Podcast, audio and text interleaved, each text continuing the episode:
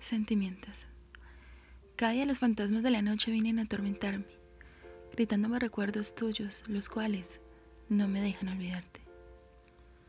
Es un sentimiento tanto de odio y a la vez de tristeza, que estés tan cerca, pero a la vez tan lejos, que pueda sentirte, pero no tocarte. Me siento tan solo en este mundo sin tu compañía. Me siento como un clavel en un pantano. Estoy tan confundido que no sé si llorar, molestarme, sentarme a pensar o buscarte o solamente esperar. Autor Junior Piniche. Voz Siham Yusef.